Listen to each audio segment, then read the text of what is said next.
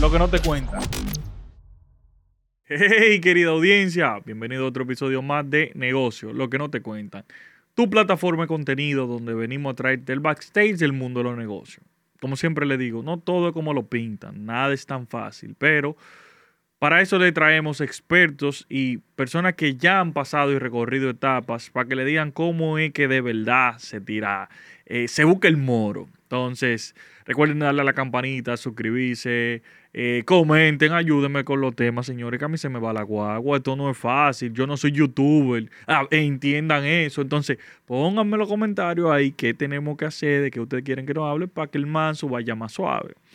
Pero, como le digo, y fue mi primera premisa en esta introducción, esto es una plataforma de todos. Como siempre le digo, yo simple y llanamente soy el host aquí, pero la idea es eh, que colaboremos todos para que no solo eh, aprendamos y, consumamos nuevo contenido, sino que también eh, proyectemos nuestro negocio y conozcamos qué están haciendo los relacionados nuestros. Entonces, Hoy me honro con la presencia de los primeros miembros del club de, de negocio. Así que un aplauso, por favor.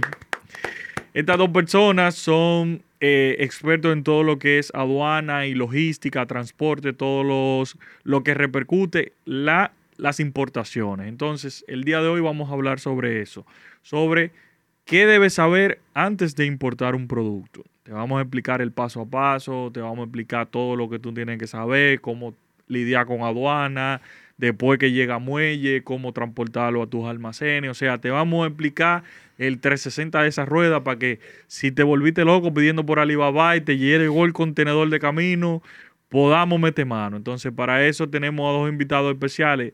Nuestra querida Jael y José de Transsolution. ¿Cómo están? Todo bien, gracias. Bienvenidos. Muchas gracias. Señores, entonces cuajó en el club de negocio.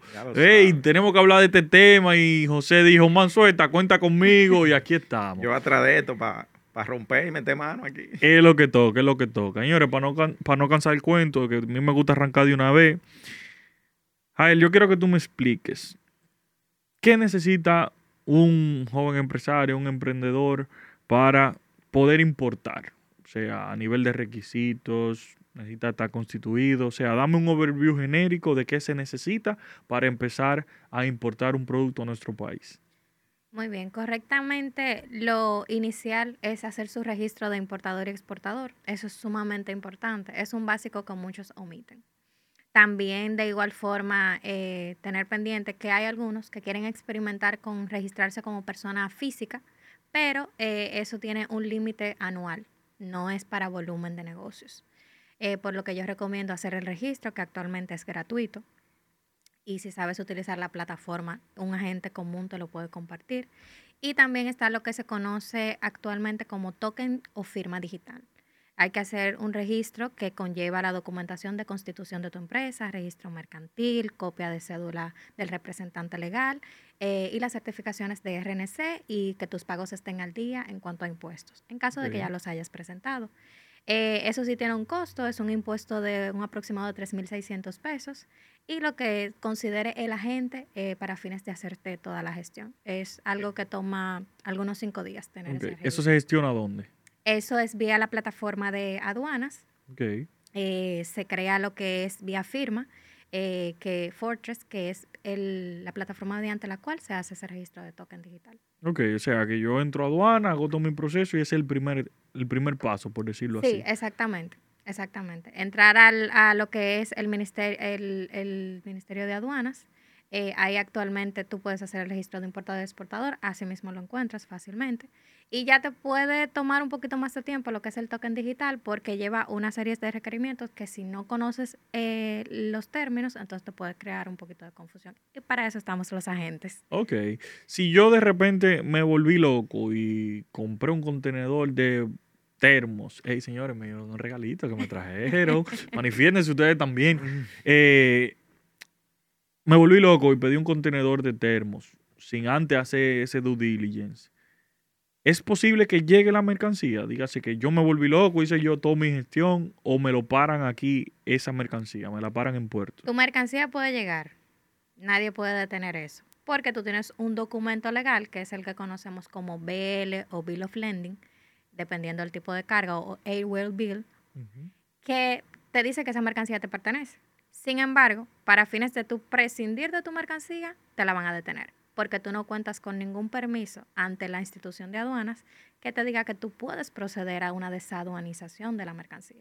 Ok, o sea que primero que todo yo tengo que formalizarme ante el Estado Dominicano de que yo voy a empezar a importar antes de pensar en traer cualquier cosa. Correctamente. Y aprovechando que tú haces esa, esa parte, eh, hemos tenido ejemplos de clientes que hacen su compra, traen su mercancía y después que llegan llaman a un agente, mira, yo, pero yo pedí tal cosa, entonces yo veo como que eso no llega y como que no te nada y aquí y allí.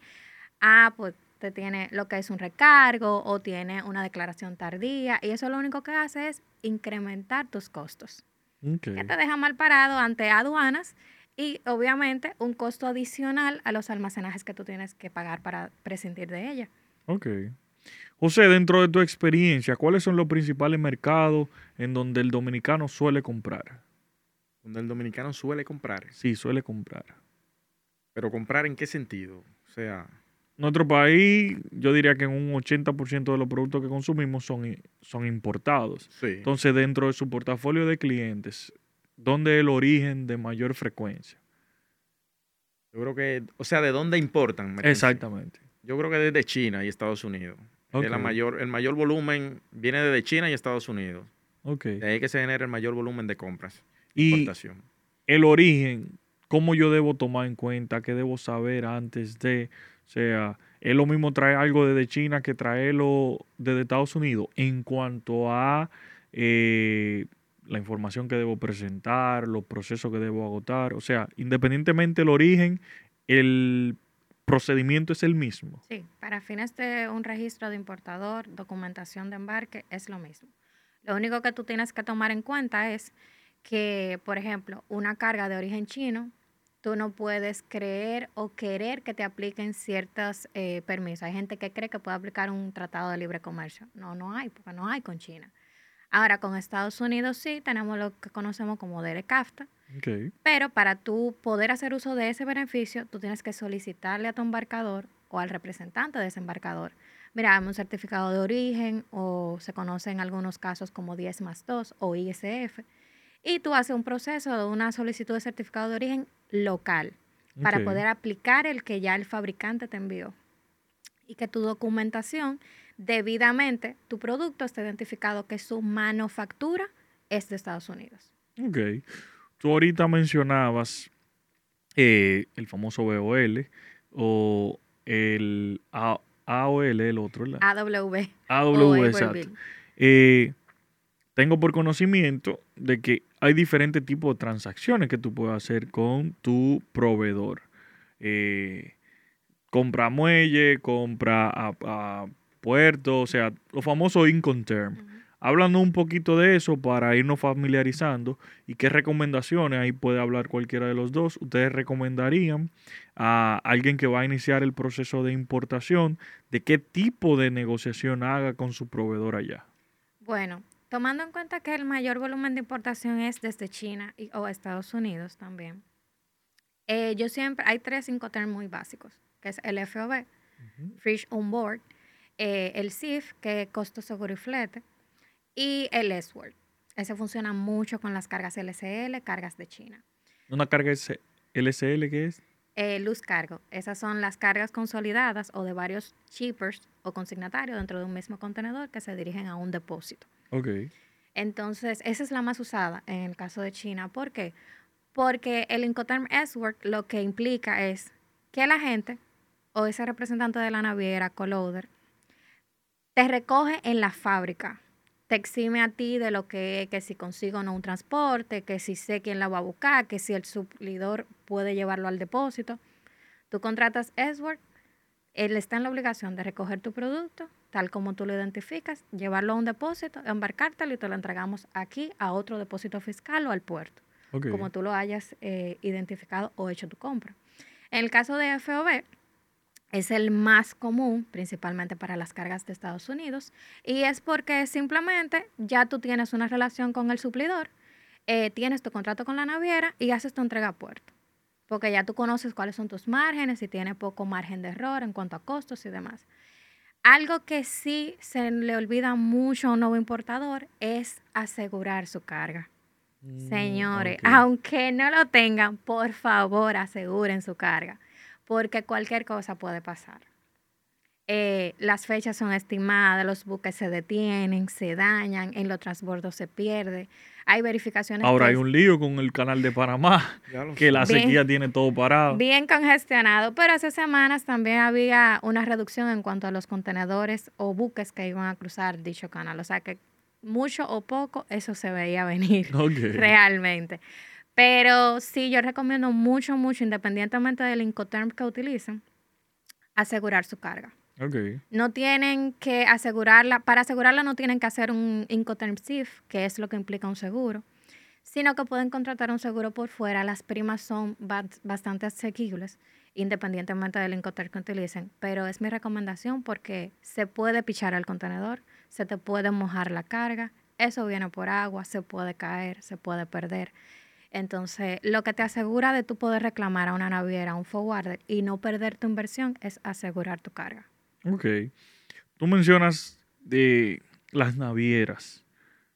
¿Cuál es su rol dentro de la ecuación?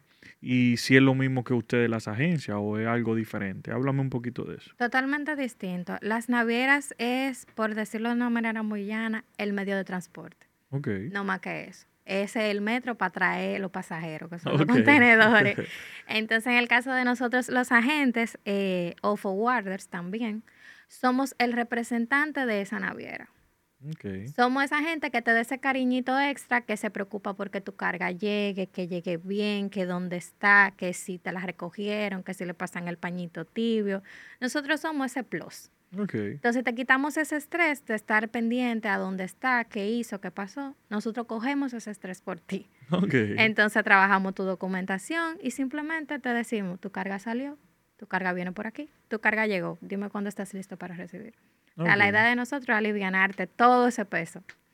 Entonces, esa gestión con eh, tanto la naviera como las agencias, ¿yo lo hago previo a la compra o antes de hacer la compra? ¿En qué etapa yo? Porque me imagino que si estoy, ok, si continuando con el ejemplo de los termos, quiero traer un contenedor de termos.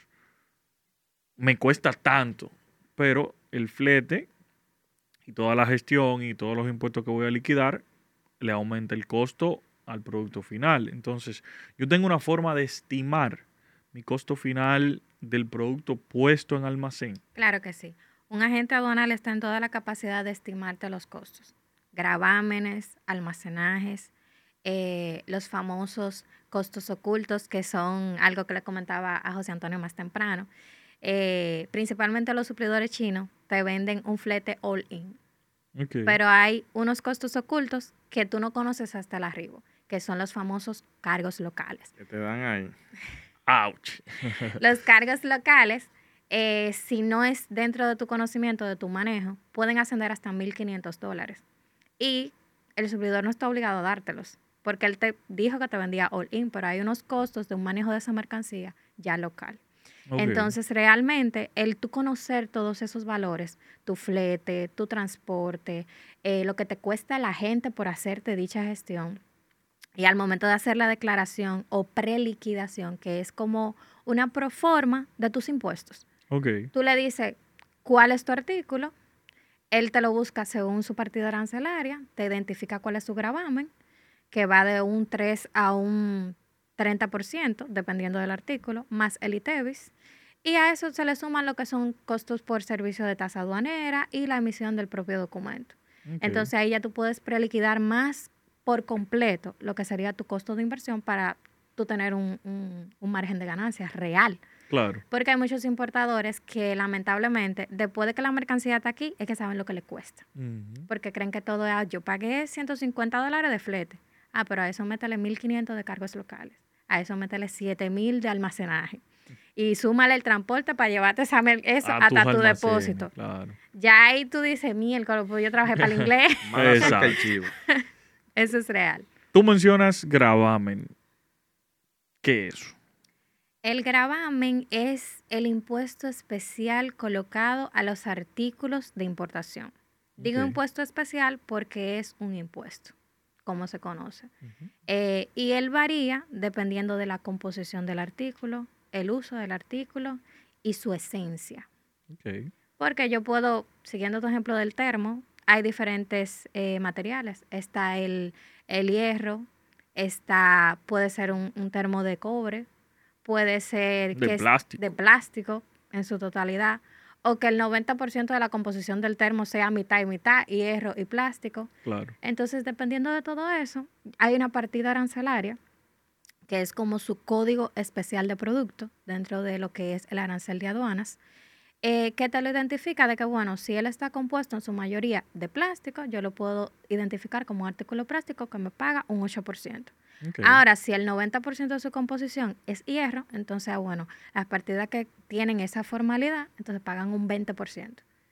O sea, que es importante para mí, eh, como eh, propietario del producto, entender dentro de qué partida arancelaria cabe mi producto. Sí, Correctamente. Porque al momento de, ok, son termos, pero son diferentes tipos de termos. Uno puede pagar más, uno puede pagar menos. Sí, porque hay, mu- hay muchas personas que piensan que nada más el 18%. No, yo tengo que pagar un 18 nada más por eso.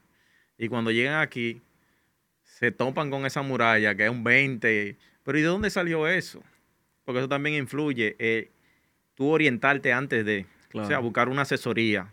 Y no buscar nada más una asesoría, sino alguien que de verdad te diga cómo es el proceso. Porque hay mucha gente, no, yo te ayudo con eso, para que no tenga que pagar todos esos cuartos. Y cuando vienen de allá para acá todos esos bobos, tú dices, El mierda, ¿y de, dónde, problema. ¿y de dónde salió esto? ¿Pero, ¿Y por qué yo tengo que pagar esto? Y es cosa...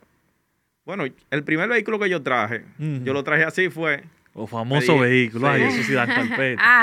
Ah, traje el vehículo, eh, no, mira, tú vas a pagar eso, eso y eso. Digo yo, mierda, me voy a buscar pile cuarto, me voy a ahorrar pile cuarto. Chash. Que incluso fue ahí que yo comencé a conocerla a ella, que le pedí, le pedí Ah, asesoría. la, la, la enganchaste Buen y trabajo, Y- trabajo. Y muchachos, cuando comenzaron a salir número y número y número, yo terminé con un estrés que yo, oye, me fuertísimo. Y realmente fue porque una persona me dijo, no, yo te ayudo con eso, tú no me vas a tener que pagar esto y esto y esto y esto. Y eso pasa muchas veces, tú tienes que buscar a una gente que sepa de eso realmente, que te oriente, para que después de allá para acá no te salga mal a que el chivo. Claro. Es un problema. Entonces, tenemos ya nuestra naviera seleccionada, nuestro agente aduanero, ya tengo el proveedor. Entonces, llegó la mercancía. Ustedes se encargan de eso. ¿Qué yo hago? ¿Le pago a ustedes? ¿Le pago a aduana? ¿A quién yo le pago? ¿En qué momento me dicen ya el monto final? O sea, ¿cuál es el proceso ya la mercancía estando en el muelle? Bueno, eso va a depender del tipo de embarque que tú efectúes, pero realmente no debe sobrepasar las 48 a 72 horas de haber arribado tu mercancía. Eh, Y si se pasa, ¿qué pasa? Si es una carga FCL, que es un contenedor completo, eso es lo que conocemos en el mundo aduanal como FCL, tu carga arriba, hay que efectuar un manifiesto madre, que es el que hace la naviera. Luego está el manifiesto del agente, que es el que dice que de todo lo que vino en ese buque, ese contenedor es de José Antonio o de Héctor, un ejemplo. Entonces, ahí inmediatamente yo tengo un lapso de 24 a 48 horas para efectuar tu declaración de aduanas. Mismo periodo en el cual yo te paso todos tus costos. Yo puedo calcular almacenajes en puerto, puedo pasarte los costos de impuestos totales y puedo pasarte un costo de un transporte para la entrega de tu contenedor a tu ubicación. Eso, en ese periodo, está todo bien. Aduanalmente, la DGA te da cinco días desde el arribo del buque para tú presentar sin que te caiga en lo que se conoce antiguamente el artículo 52 o multa por declaración tardía, que eso es un cuchillo. Actualmente la nueva ley de 10 días que teníamos lo redujo a 5. Y de un 5% mensual sumado a tu valor declarado, te lo, re- te lo redujo de un mes a una semana. Ok. Y a un 3% más por fracción de semana. Es decir, la segunda semana sube un 8, la tercera semana subiste un 11 y así va ahí hasta un tope de un 30%. Wow. Entonces, O sea puede... lo, lo ideal es que llegó, vamos arriba. Y le diste de una vez. Y esa es la importancia de tener tu agente ya previamente seleccionado, porque él es la persona que está en la potestad y la obligación de hacer tu presentación a tiempo y disponer de tu mercancía a tiempo. Y un despacho aduanal efectuado a tiempo te reduce costos, porque tú pagas menos almacén en puerto, tú pagas menos costos en cuanto a lo que es documentación y demás, y no tienes ninguna multa pendiente. Porque si todo el proceso se hace tarde, todo eso lo único que va a hacer es incrementar tus costos. Ok. Entonces, en el caso de las cargas eh, sueltas o cargas LCL o aéreas, es igual. Los aéreos te dan un margen de días, que es aproximadamente dos días libres, que en ese periodo tú puedes tranquilamente hacer un despacho. Y es lo mismo. Igual con las cargas de, de LCL, la única variación es que el LCL no te da días libres. Desde que eso se descargó en ese depósito, tú estás pagando no mínimo de una semana. Ojo, no puedes pagar menos de una semana. Eso es algo que ellos ya tienen cerrado en el mercado, que nadie sabe por qué, pero esa es la ganancia de ellos. Ok. Aunque tú despaches en dos días, pagaste una semana y no es reembolsable. ok. Y por ejemplo, el famoso proceso de eh, inspección o revisión aduanal, de que las autoridades revisan a ver si lo que tú dices que traíste, de verdad que tú lo traíste. ¿Cómo es ese proceso? ¿Lo haces tú como usuario? ¿Lo hace tu agente? ¿Te notifican? ¿Cómo es ese proceso y cómo tú puedes abordarlo si te toca? Bueno, en el proceso de lo que es la verificación de La la, verificación, mercancía esa es la palabra. o el aforo, que seguro es el término técnico, aforo, de la mercancía, eh, uno trata de tener toda la documentación que ya mencionamos al inicio y alguna documentación extra. En el caso de un nuevo importador, también es recomendable tener siempre a mano lo que son sus comprobantes de pago de esa compra. Porque eh, al ser primera vez, el aforador puede pedir, dame la evidencia de que eso te salió tan económico o viceversa, que te salió tan costoso, porque mucho o poco es malo. Claro. Tiene que estar como intermedio. Y sí, yo como agente aduanal eh, estamos en toda la capacidad de ir al puerto y o al depósito, a junto con ellos validar la mercancía. Eso no es más complicado que, bueno, eh, José Antonio dijo que traía termos de vidrio, entonces nada, abrimos la caja y sí, son termos de vidrio, ya. Y que su factura diga que son termos de vidrio, eso no es complicado. Ahora, que si son de 16 onzas, sean de 16 onzas, no de 12. Exactamente. O sea, la especificación de tu mercancía documentalmente tiene que ser idéntica a lo que se vea físico. Porque eso es lo que es aforo. Ellos van a validar que lo que tú declaraste sea lo mismo que esté físico. ¿Y qué pasa si hay dis- discrepancia? Te puedes topar con lo que es un cambio de partida arancelaria, porque las especificaciones de composición del artículo no son iguales, lo que conlleva a lo que son multas eh, por declaración eh, o mala ubicación de partida arancelaria. Ok. O evasión, evasión también. También hay la- evasión. La, aduana de una vez lo que mira es que tú quieres evadir impuestos. También. La multa más conocida es la de partida por composición. Y realmente ella aproximadamente tiene un 20% del valor, te le suman un 20% más al valor declarado, Declarado. más un 10% de lo que deberías haber pagado. Por ejemplo, si el termo es de vidrio y tú lo pusiste en la partida de plástico y la diferencia entre un gravamen y otro, un 13%, como quiera, te lo llevan al, al gravamen que es para que te pague el 13 y a ese 13 te le suman un 20 y a ese eh, a eso ya 33 te le suman un 10 más. ¡Uy! Entonces, realmente yo no le recomiendo a nadie que no sepa declarar o bregar con el tema aduanal que lo haga. Por más que tú digas, ah, pero eso más hay que ubicarlo. No. Hay mucha parte técnica que usted no conoce, mucho tratamiento dentro del puerto que usted no maneja, que nosotros recomendamos hacer con un profesional del área. Buenísimo. ¿no? Y que la, la aduana te pone, tú pones a, la- a aduana en, la, en alerta. A, es- a tu compañía la ponen en alerta. O sea, tú estás en la mirilla. Cuando ellos ven que tú quieres evadir impuestos o haces algo raro, ya tú tienes el ojo de O aduana. sea, crea un precedente en Sí. donde tu imagen queda manchada como que tiene malas prácticas. Cada mercancía que tú traes para allá, ellos le, la revisan 70 veces de ahí para allá. Ok. José, entonces ya liquidé mi mercancía, el afo- aforo. Aforo. El aforo todo nítido, perfecto, me autorizaron a despachar. ¿Qué yo hago? ¿Llego con un camión de lado a lado y me atravieso y monto mi furgón y me voy? ¿O cómo el procedimiento de retiro de mi mercancía del muelle? Bueno, ya si la mercancía es LCL, que va a un depósito, ahí Cuando ustedes dicen depósito, se refieren a mis almacenes. almacén, un almacén que es de aduana. ah, ok. O sea, que están respaldados por aduana. ok. Porque ahí es que se, ah, se hace la desconsolidación de la mercancía. Porque cuando hay LCL, sabes que es un contenedor donde van Varias cargas. mercancía de varios clientes. Exacto. Entonces ahí la separan, dice esta mercancía de tal fulano, esta es de tal fulano. Y hay que esperar ese proceso para entonces proceder con el transporte. Ok. Tú llegas, eh, presentas tu documento, eh, hay un, un agente de aduana que te indica y te despacha la mercancía y se la lleva al cliente. Ok. Pero tiene que, ti- tiene que agotar ese proceso cuando es carga LCL. Ya cuando es contenedor, eh, es un poquito menos, o sea, tiene que esperar menos tiempo porque ya es un contenedor entero. Ya tú solamente tienes que ir, enganchar tu contenedor y arrancar. Ok.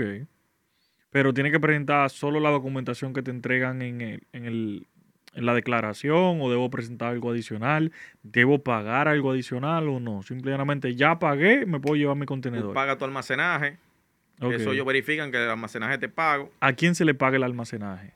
Al al representante, representante del Del depósito. Sí. ¿Cuáles son los depósitos que tenemos aquí? Global Store, está el DIF, depósito logístico, está Tibondi, eh, ¿cuál más? Hay mucho, está Caribe Trans, está Bansin, está Almadela, o sea, tenemos muchísimos depósitos actuales. Los más usados son el de depósito logístico, Global Storage eh, y TD Bonded. realmente, Ok. Por, por Entonces, el área donde está ubicado. El rol del, del muelle como tal en esta ecuación. O sea, dígase Caucedo, Jaina, Jaina, Santo etcétera. Domingo.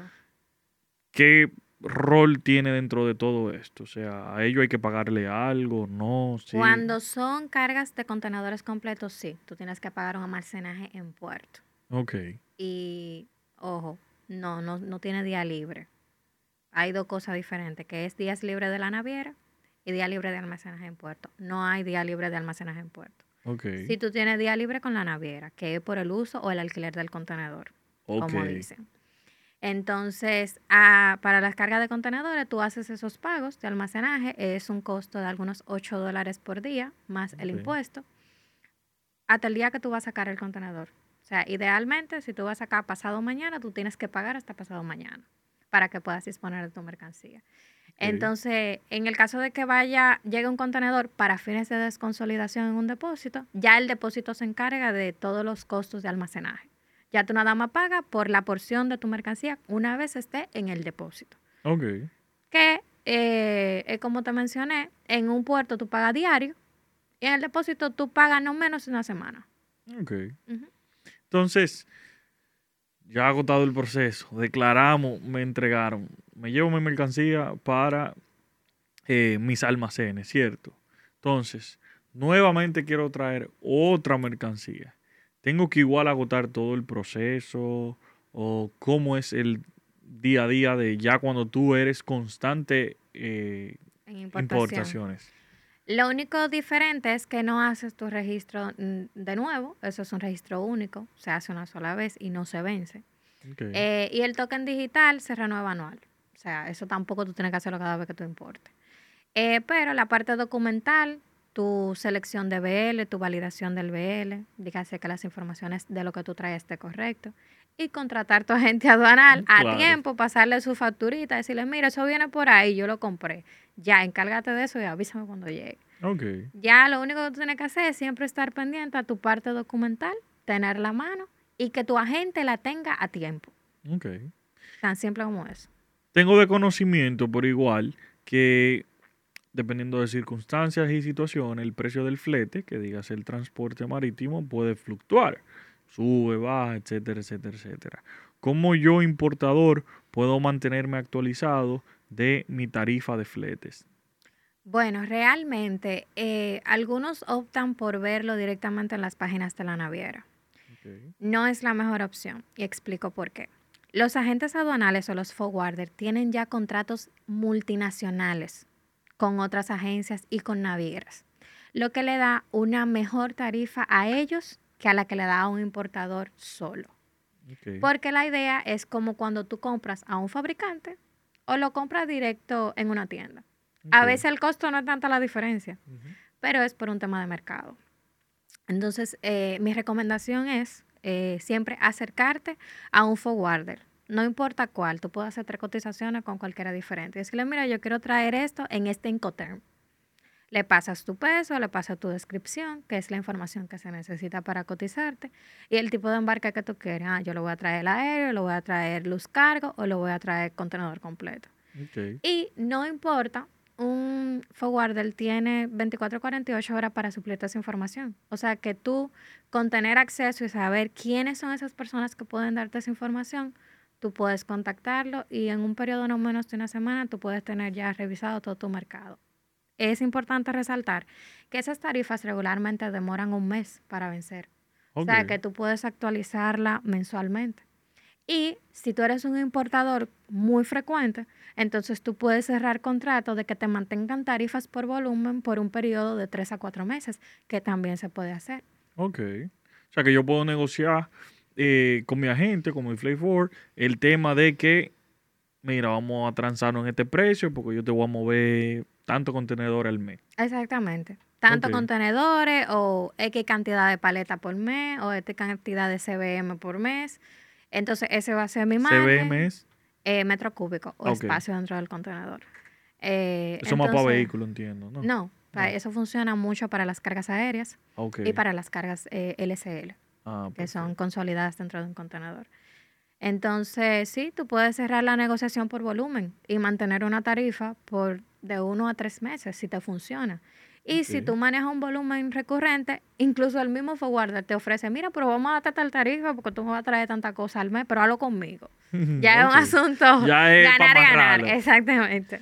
O sea, yo sé que tú fuerte el área del transporte. En materia de costo de transporte local, influye la ubicación del puerto, influye la mercancía, o sea, cómo ese proceso ya interno de la logística, de llegó mi, mi mercancía, como yo garantizo que me llegue eficiente a buen costo a mis almacenes. Mira, eso influye mucho la distancia, eh, las dimensiones de la mercancía, el peso. Y eh, de ahí es que se te da el costo del flete. De ahí a de ahí tú lo, lo manejas y lo puedes llevar en un camión. O sea, la, la- la- el tamaño del camión ya influye. ya. Eso viene acorde con, lo- con el tamaño de la mercancía. Y ahí tú le das el precio, eh, se le cotiza. El servicio de transporte no lleva ITEVIS, o sea que eso está libre de ITEVIS ahí. Ok. Y básicamente es eso. Así es que se, se, se- esos son lo, lo que se toma en consideración para dar un costo. O sea, que si, si de repente mi, al- mi almacén está en Boca Chica y yo traigo la mercancía por Caucedo por conveniencia, me imagino el costo es menor que si lo traigo por Jaina. Claro. Y si es para el interior. De Ya una ahí- vez se toma en consideración. Porque ya yo tomo, yo tomo hasta incluso los costos adicionales para darte una cotización. Ok, hasta el peaje. Hasta el Peaje, claro. se considera. Ok. Considera el peaje. Y mercancías que son ya un poquito más especializadas, que necesitan un trato, eh, como por ejemplo algo que tenga que ser refri- refrigerado o algo así, como el procedimiento, si tiene más costos.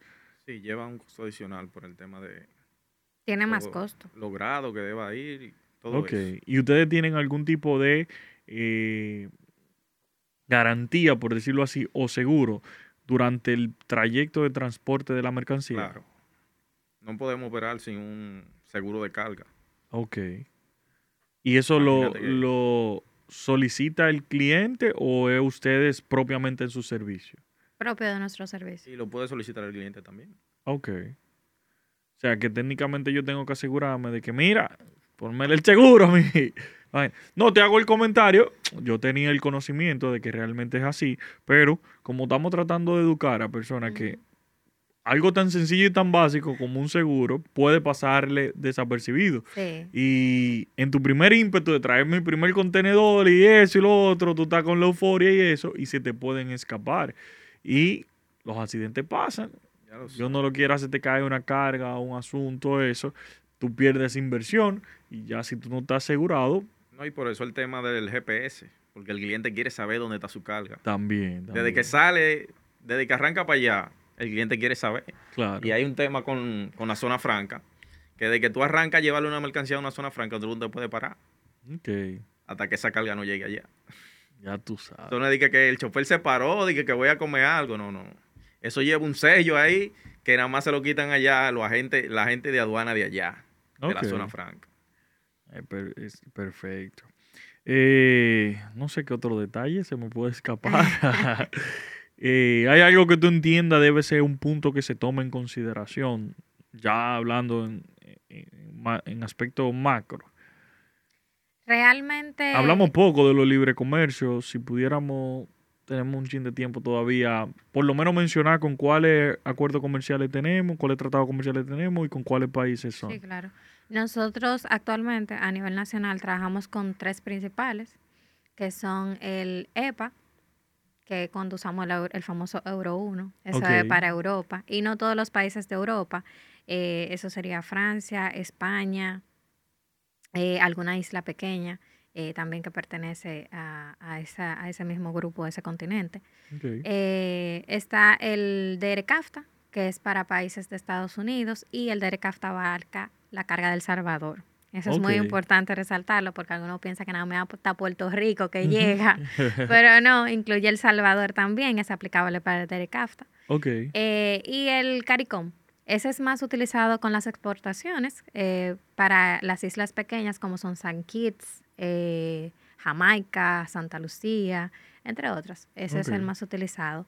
Y realmente es muy importante resaltar el hecho de que para tú poder aplicar un certificado de origen, el agente aduanal y también el forwarder toma en cuenta lo siguiente. Al momento de la declaración, el sistema SIGA ala lo que es el puerto de embarque.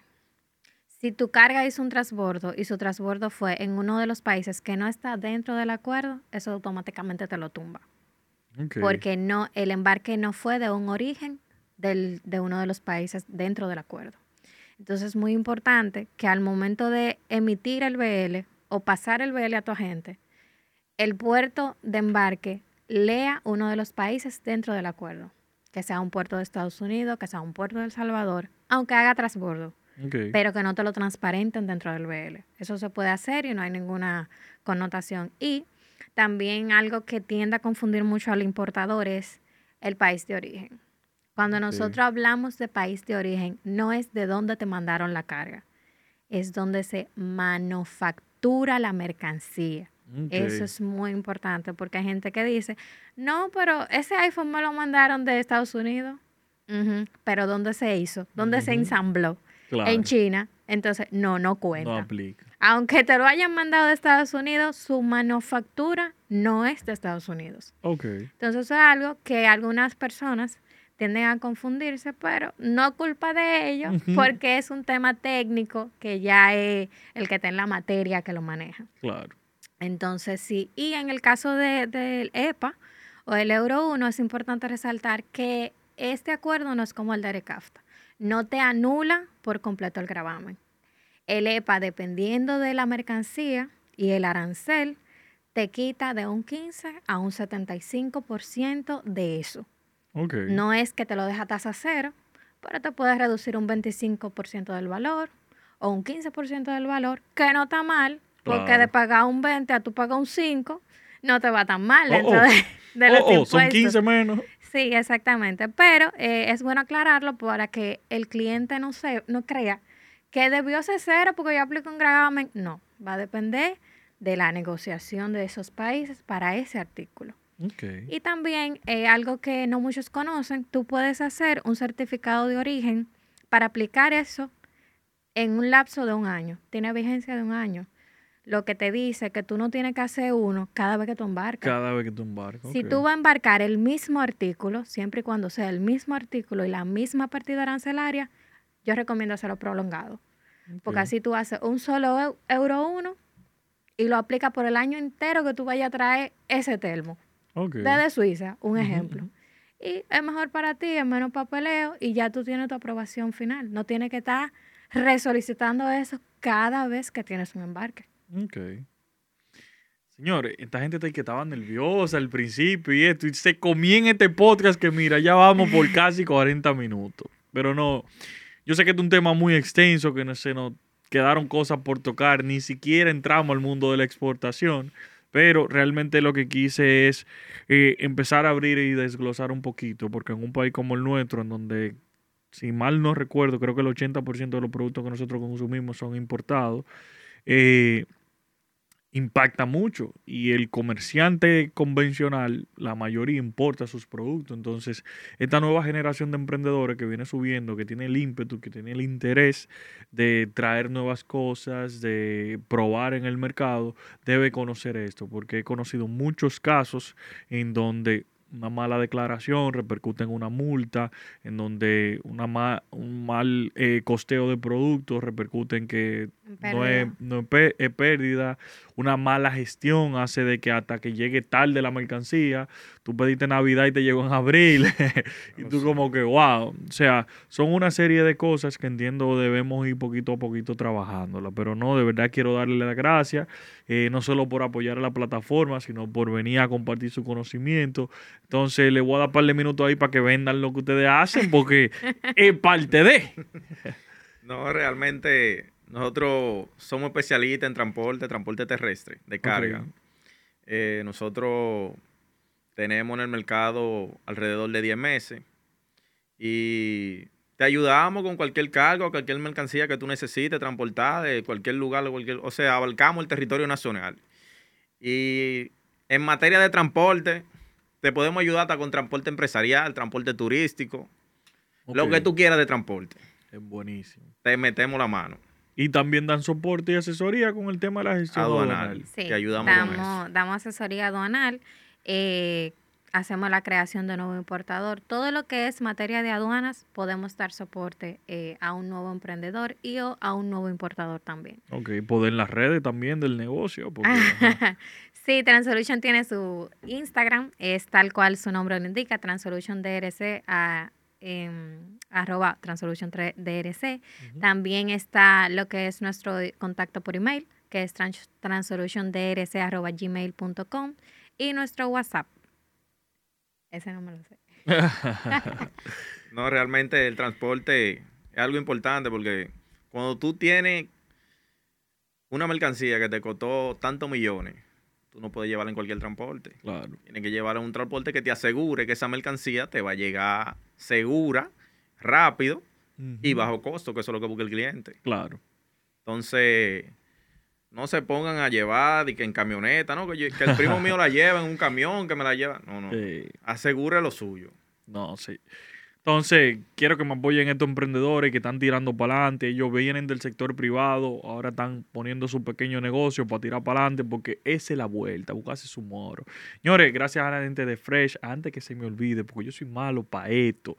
Gracias a mi hermano Manuel por su apoyo, que nos tiene nuestra agüita aquí. Si usted quiere su agua personalizada para su evento, eh, para su marca como tal, usted quiere tener su agua de, de su empresa, usted puede tenerla, la- se la personalizamos. Hacemos todo tipo de agua y todo tipo de eh, líquidos en materia eh, ecomi- ecomigable. Entonces, nada, recuerden seguirnos, negocio lo que no te cuentan, el mío personal, Héctor BMS. Como le digo, acérquense, comenten, el club de negocios está activo, estos muchachones fueron por ahí que no conocimos, no nos habíamos visto nunca, y miren cómo estamos Claro, aquí sí. grabando. Y la idea es eso, es apoyarnos entre nosotros los emprendedores, eh, que nuestros negocios sigan creciendo y tirando para adelante, porque ahí está la fórmula. O sea, tú puedes llevar tu negocio a un punto, pero si tienes apoyo, sé que ese punto va a estar mucho más lejos. Así que nada, gracias nuevamente a ustedes por acompañarnos y nos vemos en otro episodio de Negocio, lo que no te cuento.